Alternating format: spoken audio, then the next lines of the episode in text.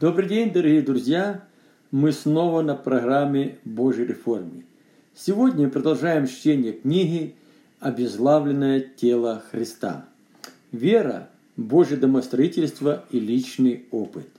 Наша личная вера играет важную роль в нашей жизни и в нашем служении Богу. Можно много говорить о вере, иметь страстное желание ходить в вере, но при этом оставаться невозросшим в вере. Чтобы наша вера возрастала, нам необходимо постоянно упражняться в вере. Вера открывает доступ к Божьим благословениям. Понимая это, многие верующие с великим дерзновением делают первые шаги на пути веры. Но столкнувшись с непреодолимыми преградами, многие терпят кораблекрушение в вере. Невольно возникает вопрос, почему так происходит? Именно об этом я и хочу с вами поговорить. Итак, оправдавшись верою, мы имеем мир с Богом через Господа нашего Иисуса Христа. Римлянам 5.1. Вера играет важную роль в нашей жизни. Она оправдывает нас. Если мы в свою жизнь допускаем дух самосуждения, наша вера будет разрушена до основания. Невозможно твердо стоять верой, постоянно подвергая себя самоосуждению. Поступая так, мы даем место дьяволу, который, будучи отцом лжи, день и ночь клевещет пред Богом на Божьих детей. Человеку, незаконно осужденному, но оправданному и оказавшемуся на свободе, необходимо забыть свое прошлое и жить в свободе новым человеком. Так должны поступать и мы с вами. Освободившись от духа осуждения, мы должны твердо стать в вере. А так стоять, а как стоять в вере? Это игнорировать самоосуждение, вооружившись Божьими обетованиями, через которые мы имеем оправдание перед Богом. Уровень нашей веры во многом зависит от нашего молитвенного исповедания. Мы оправдываемся верою в Божье обетование, а не своими делами.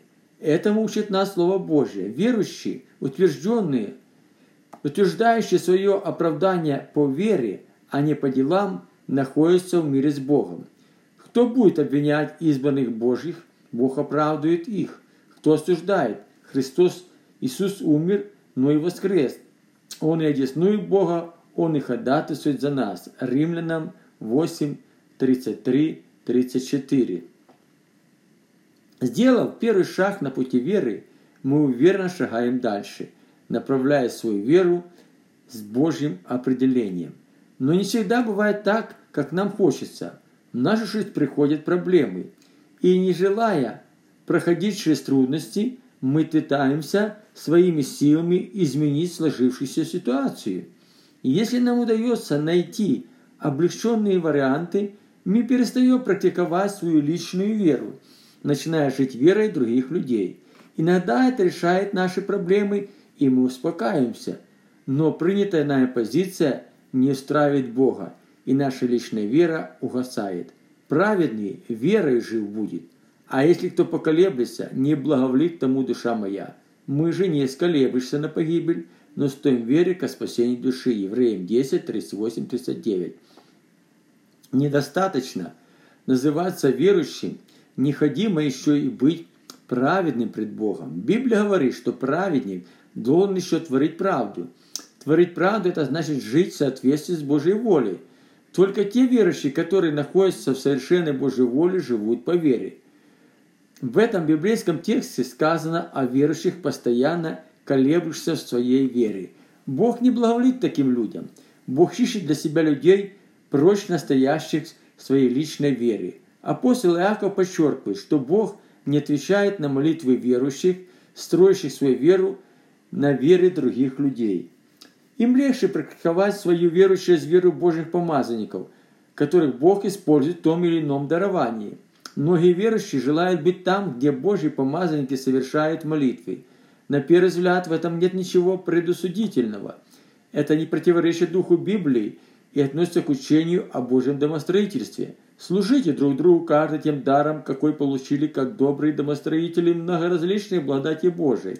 Говорит ли кто, говори как Слово Божие, Служит ли кто, служи по силе, какую дает Бог, дабы во всем прославлялся Бог через Иисуса Христа, которому слава держава во веки. Аминь. 1 Петра 4, 10, 11. Каждый из нас имеет определенный дар от Бога для служения в церкви. Это принципы Божьего домостроительства, и Бог не дал нам права и этим игнорировать. Наше служение в теле церкви тесно связано с нашей личной верой. Верующие не должны бегать за людьми, которых Бог употребляет в том или ином даровании. Как для Бога, так и для нас с вами более важно, чтобы мы упражнялись в своей личной вере. Мы никогда не достигнем прогресса в своем духовном росте, если мы живем за счет чужой веры и не практикуем свою личную веру. Давайте рассмотрим дар пророчества. Этот дар, как и другие дары Святого Духа, предназначен для служения в церкви. Никто из нас не может использовать дар пророчества на свое усмотрение. Бегая за пророками, верующие часто используют пророчество в своих целях. Бог не всегда отвечает по нашим нужде, и это нас не устраивает. Бог нам всегда говорит только о важном и о необходимом. Не слышав голос Божий, мы ищем других пророков, чтобы получить ответ – Пророк, попадая под давление и нуждая людям, может допустить мечту. Но это слово не исполнится, так как оно не от Бога. И тогда верующий теряет веру Божьих пророков. Не пытайтесь услышать во время пророчества для себя что-то новое. Бог иногда открывает и тайны, но в большинстве случаев пророческое слово подтверждает уже сказанное нам Святым Духом. Нет ничего предусудительного, когда верующие нуждаются в подтверждение от Бога. Хорошим примером этому является Гедеон. Получил слово от Бога, он не спешил сразу действовать. Гедеон дважды обратился к Богу, желая окончательно утвердиться в Божьем повелении. Знамение, полученное Господом Гедеоном от Бога, укрепило веру, и Гедеон действовал решительно. И сказал Гедеон Богу, «Если ты спасешь Израиль рукой моей, как говорил ты, то вот я расстелю здесь на гумне стриженную шерсть, и если роса будет только на шерсти, а на всей земле сухо, то буду знать, что спасешь рукой моей Израиль, говорил ты. Так и сделалось. На другой день, встав рано, он стал выжимать шерсть и выжал из шерсти росы целую чашу воды. И сказал Гедеон Богу, не прогневайся на меня, и если еще раз скажу, еще только однажды делаю испытание над шерстью. Пусть будет сухо на одной только шерсти, а на всей земле пусть будет роса. Бог так и сделал ту ночь. Только на шерсти было сухо, а на всей земле была роса. Судья 6, 36, 40. Проблемы многих верующих заключаются в том, что они не чувствительны голосу Святого Духа. Голос Святого Духа тихий и нежный. А нам хочется, чтобы Святой Дух говорил к нам всегда громким голосом. Святой Дух говорит через наш Дух. Это могут быть наши мысли, проходящие к нам в то время, когда мы рассуждаем совершенно о другом. Мы часто пропускаем такие мысли и не придаем им значения. Святой Дух отвечает нам через проповедников, во время чтения Библии, разумляя нас в сновидениях, через людей и через различные жизненные обстоятельства. И если мы будем чувствительны к голосу Святого Духа, мы будем получать ответы от Бога без посторонней помощи. Великое поручительство Иисуса Христа говорит о знамениях, которые будут сопровождать верующих. Эти знамения приходят в действие через нашу личную веру. Одно из таких знамений – это исцеление больных. У верующих же будут сопровождать эти знамения. Возложат руки на больных, и они будут здоровы. Иисус Христос ничего не сказал в своем великом поручительстве о верующих имеющих дар исцеления. Это не только поручительство, но и обетование для всех верующих. Не все верующие имеют дар исцеления, но каждый из нас должен практиковать свою личную веру в молитве за больных. Верующие, не имеющие дерзновения молиться за больных, находят различные причины, оправдывающие их неверие. Поступая так, они сами создают себе множество проблем в своей жизни – это противоречит сказанному в Великом поручительстве о молитве за больных, которое имеет прямое отношение к закону о сеянии и жатве. Молясь за больных, мы сеем здоровье в жизнь людей. Это Божий бумеранг, возвращающийся в нашу жизнь нужно для нас время. Если мы сеем исцеление, то и пожнем исцеление. Скажу еще больше. Молясь за больных, мы сеем в их жизнь не болезнь, а сеем здоровье. Поступая так, каждый из нас сеет здоровье и свою личную жизнь. Кто-то когда-то сказал, что болезнь легче предупредить, чем лечить. Я не думаю, что кто-то из нас хочет болеть. И если это действительно так, то будем всегда возлагать руки на больных и молиться за их исцеление. Удаляйте ложный страх. Бог не посылает нам страха. Страх – это продукт дьявола. И не бойтесь ответственность за то, что уже взяли на себя ответственность Иисуса Христа, Иисус Христос. Если мы не, не молимся за больных, в нашу жизнь станут приходить различные болезни. Наша личная вера не исцеление, на исцеление будет очень слабой, и мы, воз, и мы возложим молитву за наше исцеление на церковь и Божьих помазанников. Дары Святого Духа служат для построения тела церкви. Но это только одна часть Божьего домостроительства. Есть еще личные отношения детей Божьих с Небесным Отцом. Это та часть Божьего домостроительства, где мы строимся как члены тела Христова. Если мы не ищем личных отношений с Богом, в нашей духовной жизни возникнет дисбаланс, и наша вера не будет возрастать. Давайте рассмотрим еще одно обетование веры. А без веры Богу угодить невозможно, ибо надобно, чтобы приходящий к Богу веровал, что Он есть, и ищущим Его воздает. Евреям 11.6. Вера не только оправдывает нас, но и помогает нам избавиться от своих эгоистичных желаний, и мы начинаем жить с Божьими желаниями. Это может быть длительный процесс постоянной борьбе, но неступное исповедание Божьих обетований о вере делает нашу веру крепкой и непоколебимой. Вера и только вера угождает Богу и открывает реальность Бога в нашей жизни. Все, что мы делаем вне веры, это не дает нам нужного результата. Вера в Божье обетование примиряет с Богом и приводит нас к полноценной жизни с Богом. Вера же есть осуществление ожидаемого и уверенность невидимым. Евреям 11.1. Это один из ключевых библейских стихов о вере. Наша вера строится только на Божьих обетованиях. Мы бываем и верны, но Бог всегда верный. Божьи обетования никогда не меняются, и верующие должны востребовать обещанное Богом через исповедание Божьих обетований. И не просто востребовать, но и сражаться за Божьи обетования. Израиль обрадовался, когда Бог пообещал ему дать наследство обетованную землю.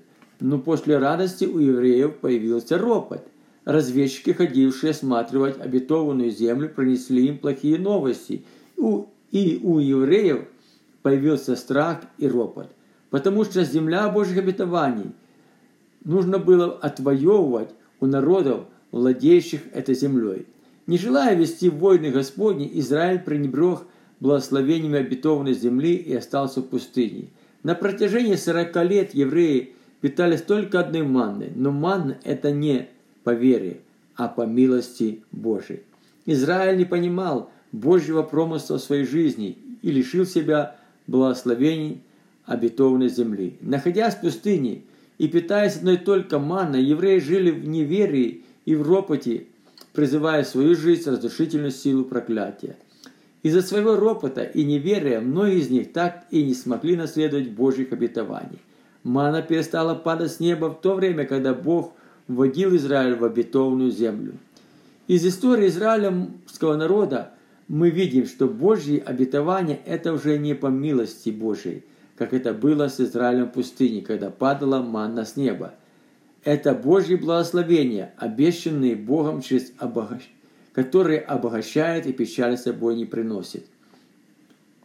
Происходящее с Израилем в пустыне на пути в обетованную землю относится и к верующим нашего времени.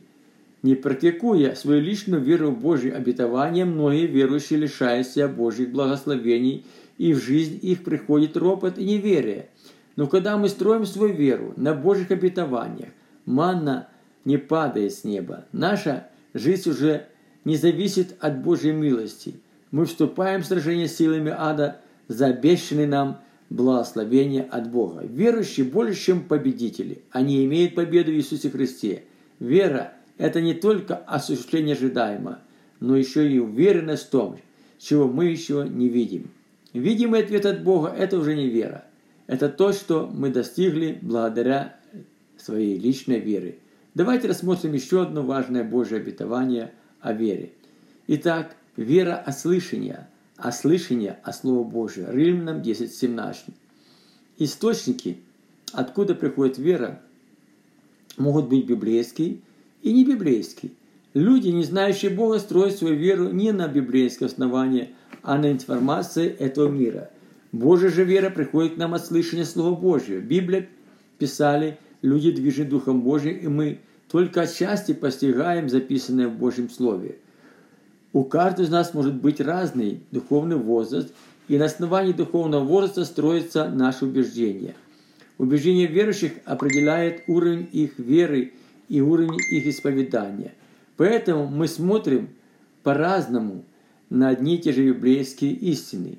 И это нормально, но только в том случае, если верующий возрастает духовно, переходя из веры в веру и силы в силу.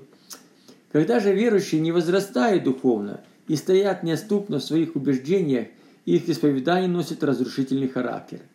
В общении со своими учениками Иисус Христос говорил, что есть люди, имея уши, не способны слышать и воспринимать сказанное Богом.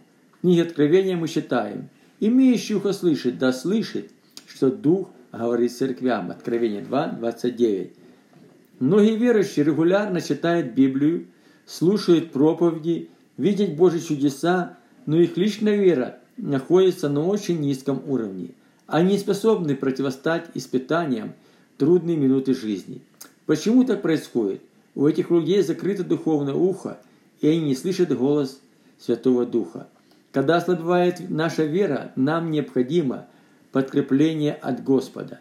И если наше духовное ухо открыто, чтобы слышать, тогда Бог проговаривает к нам и укрепляет нашу веру. Основополагающий фактор в жизни верующих – это твердая и непоколебимая вера. И если мы уже утверждены верой, нам необходимо сделать еще один шаг в своем духовном становлении. В нашей жизни и служении Богу бывают разные периоды, связанные с позволительной и совершенной Божьей волей. Чаще всего верующий находится в Божьей позволительной воле. Позволительная воля заключается в наших поступках, в наших действиях и в наших решениях на нашем усмотрение. Это могут быть вполне хорошие решения и поступки, но не отражающие Божьей совершенной воли. Бог никогда не препятствует нам поступать, как мы понимаем. Но Бог желает, чтобы Божьи дети находились в Божьей совершенной воле. Божья совершенная воля – это Божье водительство, утверждающее нас на положении Божьих детей. Ибо все водимы Духом Божьим, суть Сыны Божии. Римлянам 8.14. Ярким – и поучительным примером в области веры и в Божьем водительстве является Авраам. В самом начале странствования Авраама мы видим веру и Божье водительство. Вера к Аврааму пришла в то время, когда он впервые услышал голос Божий. Божья вера приходит к нам и к нам, когда мы слышим Божий голос, принимаем нам сказанное и выполняем. Давайте еще раз проследим путь веры Авраама и усвоим – некоторые уроки веры, которые Бог преподал Аврааму. Верой Авраам повиновался призванию идти в страну, которую имел получить наследие, и пошел, не зная, куда идет. Евреям, 8, Евреям 11, 8. Направляя нас на путь веры, Бог не посвящает нас свои планы. Чаще всего путь веры начинается с дискомфорта нашей жизни. Мы много не понимаем, у нас возникает много вопросов к Богу, и это вполне естественно. Нам всегда хочется знать все наперед и видеть полное устройство своей жизни. На пути веры мы должны руководствоваться Божьими требованиями к нам, а не своими требованиями к Богу. Так было и с Авраамом, когда он из добрых побуждений взял с собой Лота, о котором Бог ему ничего не сказал. Прошло не так много времени, и у Авраама из-за Лота появились проблемы. Это был поучительный урок для Авраама, и он сделал для себя соответствующие выводы. Авраам отпустил Лота, и проблемы не стало. Затем на пути веры Авраам был еще и Измаил, сын человеческих желаний. Но пришло время Аврааму сделать выбор между Измаилом и Исааком. Расставаясь с Измаилом, сыном человеческих желаний, Аврааму было намного труднее, чем отпустить от себя своего племянника Лота. В своих желаниях мы видим Божье устройство и поэтому руководствуются ими. В подобной ситуации оказался Авраам. Он сумел победить свои желания и стать на сторону Божьих желаний. Авраам расстался с Измаилом и остался только с Исааком, сыном Божьих обетований. На пути веры мы никогда, иногда уклоняемся от Божьих желаний. Это вполне естественно. Бог не призывает нас на путь веры совершенных веры людей. Наша вера должна постоянно возрастать и прогрессировать. Самое главное, чтобы на пути веры мы всегда возвращались к Божьим требованиям. Иногда Божьи требования будут нам непонятны. В подобной ситуации находились на своем пути веры Авраам и его жена Сара. То, что Бог обещал им, не соответствовало здравому смыслу. Авраам и Сара не могли иметь детей, когда Бог впервые сказал Аврааму о Исааке, так как Сара была бесплодна, и они были в преклонном возрасте. Через 24 года Бог еще раз напомнил Аврааму о Исааке, хотя это уже был против всякой человеческой логики. Но у Бога не станется без силы ни одно слово, сказанное Богом, непременно исполнится свое время. И прозрел Господь на Сару, как сказал, и сделал Господь, как говорил. Сара зачала и родила Аврааму сына, старости его, во время, о котором говорил ему Бог. Авраам был ста лет, когда родился у Исаак, сын его. Бытие 21, 1, 2, 5. На протяжении всей нашей жизни Бог испытывает нашу веру. Иногда это связано с временной потерей Божьих благословений, которые мы шли нам на многие годы. Это может быть и наша жертва во имя Бога, но жертвуя во имя Бога мы не теряем обещанное нам Богом, но открываем путь к новым Божьим благословениям. Так случилось и с Авраамом, когда исполнилось то, что обещал ему Бог. И было после тех пришествий, Бог искушал Авраама и сказал ему Авраам. Он сказал, вот я. Бог сказал, возьми сына твоего, единственного твоего, которого ты любишь, Исаака, и там принеси его во всесожжение на одной из гор, о которых я скажу тебе. Авраам встал рано утром, оседлал осла своего, взял с собой двоих из отроков своих, Исаака, сына своего, наколол дров для всесожжения, и встав, пошел на место, о котором сказал ему Бог. Бытие 22, 1, 3. В данном библейском тексте сказано, что Бог искушал Авраама. Библия говорит, что Бог никого злом не искушает – Всякое искушение со злом исходит только от нас, когда мы увлекаемся собственными желаниями, вопреки Божьих желаний. В нашу жизнь приходят различные искушения. В случае с Авраамом сам Бог искушал Авраама, проверяя, испытывая веру Авраама на прочность. Авраам должен был отдать жертву Богу сына Божьих обетований, который на протяжении 14 лет являлся утешением для своих родителей. В это время Аврааму было 114 лет и его жене Сары 104. Они не могли иметь детей, и потеря Исаака лишала их наследства. Постоянно возвращаясь, возрастающая вера не всегда доступна нашему логическому мышлению. Но когда приходит зрелость нашей веры, мы во всем доверяем Богу и принимаем решения, не полагаясь на свой ум. Так было и с Авраамом. Бог проговорил к Аврааму совсем не то, что он ожидал услышать. Но это не смутило Авраама, и он беспрекословно исполнить сказанное им Богом. Авраам знал, что, отдавая жертву Богу Исаака, он не теряет его, но приобретает. На третий день Авраам возвел очи свои и увидел то место издалека, и сказал Авраам отрокам своим, «Останьтесь вы здесь со слом, а я и сын пойдем туда и поклонимся и возвратимся к вам». Бытие 22, 5, 6. Вера наша не может постоянно стоять на одном уровне, даже если она в наших глазах достаточно прочная. Только постоянная возрастающая вера удовлетворяет Божьи требования. А для того, чтобы вера постоянно возрастала, ей надо периодически проходить через испытания от Бога. И если при испытании на прочность наша вера будет соответствовать Божьим требованиям, Бог поднимет ее на более высокий уровень. В нашу жизнь приходят обильные благословения от Бога, когда мы возрастаем в вере. А благословения Господня, они нас обогащают и печали с собой не приносят. Необходимо усвоить одну истину. Церковь – это торжествующий собор, а не люди, постоянно плачущие пред Богом. С возрастанием веры меняется и образ нашего мышления. Мы становимся открытыми в отношении с Богом и становимся способными беспрекословно исполнять любое повеление от Бога. Следуя по следам веры Авраама и усваивая уроки, преподанные Богом Аврааму, мы непременно достигнем совершенства веры. Зрелая вера – это жертвенная вера. Она не требует от Бога благословения только для себя, но способна жертвовать во имя Бога. Каждый из нас что-то жертвует для Бога или во имя Бога.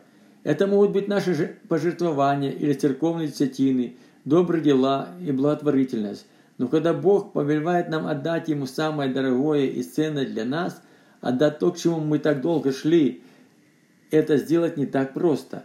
Бог не скажет об этом людям, не возрастающим в вере, так как они не смогут поступить по Его Слову и довериться Ему.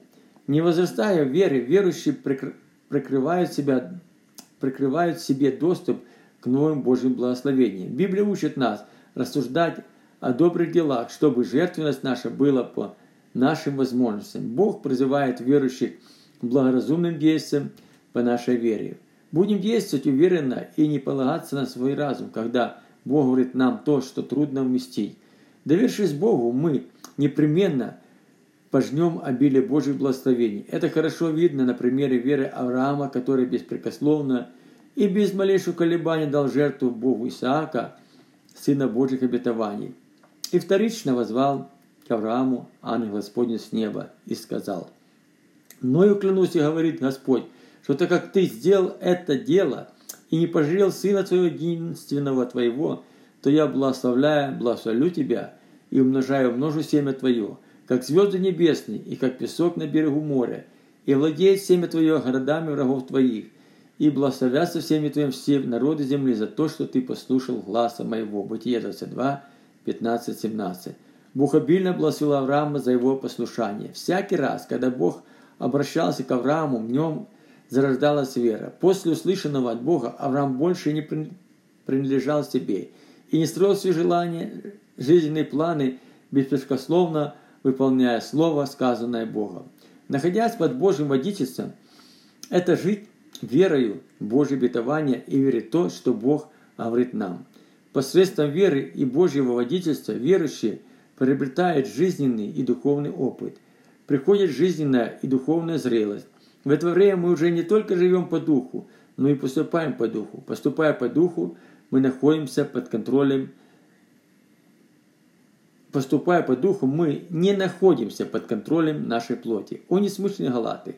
Кто простил вас и покоряется истине вашей, которой под глазами предначертан был Иисус Христос, как бы вас распятый? Это только еще знать от вас, что дела ли законы получили духа или через наставление в вере. Так ли вы не смысленны, что начавший духом – теперь оканчивайте плотью. Галатам 3, 1, 3. Кто-то сказал, что не начало спасает, а спасает конец. Находясь на пути веры и под Божьим водительством, верующий приобретает Божьи гарантии. И таких верующих Бог поддерживает тяжелые времена жизни и помогает им все перенести. Жизнь испытания закаляет нас, и мы обретаем опыт. Если только делаем правильный вывод из того, чем Бог нас испытывал. Благодаря приобретенному опыту мы преодолеваем жизненные искушения и можем поддержать во время искушения других верующих. Божье водительство и обретенный опыт – это сильное разрушительное оружие для противостояния дьяволу. Верующие – это воины победоносной армии Иисуса Христа. Путь веры, Божье водительство и обретенный опыт являются нетленной частью Божьих доспех воина армии Иисуса Христа. Наконец, братья мои, укрепляйтесь Господом и могуществом силы Его. Облекитесь во все оружие Божье, чтобы вам можно было стать против всех козней дьявольских, потому что наша брань не против крови и плоти, но против начальств, против властей, против мироправителя тьмы века этого, против духов злобы поднебесной. Для этого примите все оружие Божие, дабы вы могли противостать дне злой и все преодолевшую стоять. Ефесянам 6, 10, 13.